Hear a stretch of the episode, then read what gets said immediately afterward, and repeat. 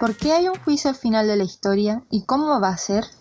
El juicio final es el acontecimiento último y definitivo de la historia de la humanidad. Este triunfo de la justicia, esta unión de tantos fragmentos de historia que parecen carecer de sentido, integrándose en un todo en el que dominen la verdad y el amor, es lo que se entiende en el concepto de juicio del mundo, señala Benedicto XVI. No podemos pensar en el juicio final como una especie de veredicto frío y meramente legal de parte de Jesucristo, sino como la absoluta revelación, en sus consecuencias más profundas, de lo bueno y lo malo que hayamos hecho a lo largo de toda la historia.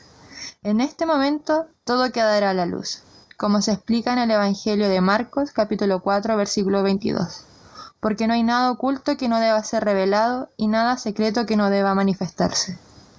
Allí el Hijo del Hombre recibirá en la fiesta eterna del cielo a los que hayan permanecido unidos a Él. Tampoco debemos sentir miedo ante la realidad inminente de ese juicio. El juicio sucederá, y mientras vivamos en este mundo tenemos tiempo para convertirnos de todo lo que nos aparta de Dios y abrir nuestro corazón al poder transformador de su gracia. Oremos por todos los jóvenes para que al preguntarse por el sentido de sus vidas se abran a la voluntad de Dios, haciendo de ella el camino de su santidad.